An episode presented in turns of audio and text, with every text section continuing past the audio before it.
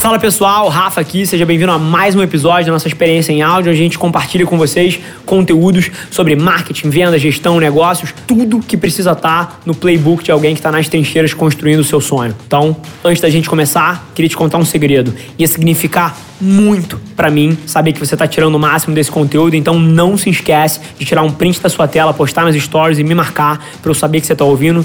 Quem já me mandou alguma mensagem, já me mandou algum direct, sabe que eu respondo pessoalmente todas as mensagens. E agora, sem enrolação, vamos para o episódio de hoje. Fala pessoal, esse áudio que vocês estão prestes a ouvir aí, eu não sei se vocês sabem, mas a minha ortografia é um lixo. E assim, apesar de eu escrever super bem, eu hoje em dia tenho uma equipe de redatores que trabalha comigo, a Gia está sentada aqui comigo, pô, é uma redatora aqui da agência, e a forma como eu escrevo os meus artigos é falando. Eu tenho uma capacidade de oratória muito natural e eu tenho conhecimento intrínseco meu dentro de mim. Então, como é que a gente faz? A gente grava conversas minhas com a equipe e depois traduz essas minhas conversas, esses meus discursos em artigos para vocês. Então, esse áudio que vocês vão ouvir agora, a gravação de um blog post, de um artigo que a gente está escrevendo sobre TikTok, por que, as grandes marcas precisam estar tá prestando atenção nessa plataforma. E tem muito conteúdo aí dentro, isso vai se traduzir num artigo, mas a gente também até defendendo a nossa tese de pô, conteúdo meta, meta, meta, que é conteúdo que é produzido a partir de conteúdo. Isso que vocês estão vendo é o áudio dessa minha entrevista com a Gia, mas que tem várias informações relevantes para sua empresa, para sua marca, para o seu projeto, sobre essa nova rede social que está explodindo aí, que você deveria estar, tá, inclusive, se aproveitando. Maravilha? Um abraço. Eu não sei se todo mundo sabe, mas todas as redes sociais que dominam os smartphones hoje em dia, elas nasceram no demográfico mulheres jovens. Todas.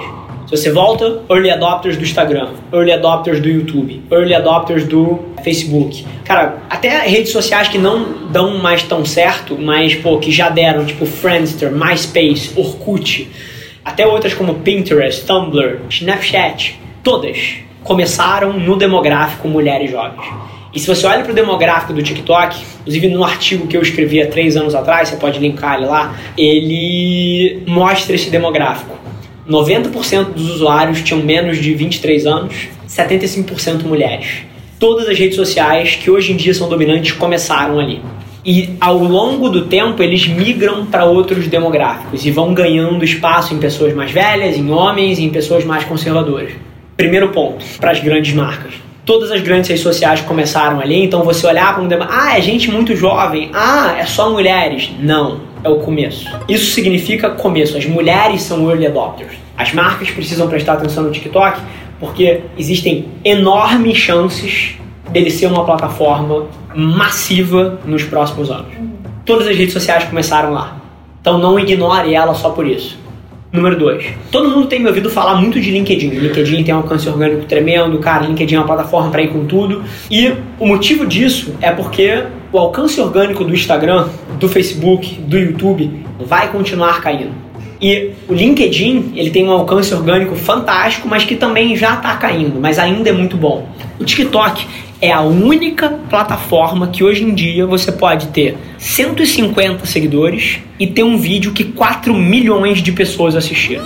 A dinâmica de distribuição orgânica e viralização lá dentro é tremendamente positiva para um criador de conteúdo ainda. Em termos de alcance orgânico, cara, o TikTok é uma plataforma para você olhar com muito carinho. Terceiro ponto: transição geracional. Várias das marcas que perdem relevância ao longo do tempo são marcas que tocam muito mal a transição de geração. Não acompanham. São marcas que eram muito relevantes no rádio e na hora que a TV apareceu, não fizeram um trabalho tão bom. São marcas que eram muito boas na TV e na hora que o computador apareceu, não fizeram uma transição tão bem. São marcas que eram boas no desktop, mas não fizeram a transação para o mobile tão bem. E essa dinâmica hoje em dia, ela deixou de ser uma dinâmica de aparelhos, e a gente tem até voz e outras coisas, mas ela passou a ser uma dinâmica de plataformas. Tinham marcas que dominavam no Facebook. Dominavam, tinham um alcance tremendo orgânico.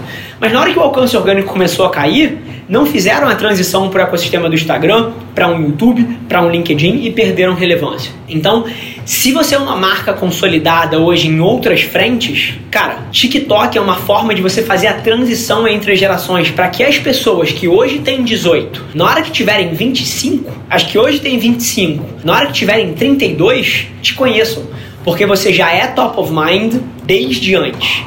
Inclusive, esse é o motivo que eu tô indo com tudo no TikTok. Porque eu quero que as pessoas que hoje têm 15, 18, 20 anos, na hora que tenham 30, me tenham como referência em marketing, mídia, empreendedorismo, criatividade, todos os nichos que eu me posiciono é uma questão de você fazer a transição de longo prazo da sua marca, que é uma coisa que as marcas por várias vezes erram e se ferram aí. Transição geracional. Número 4.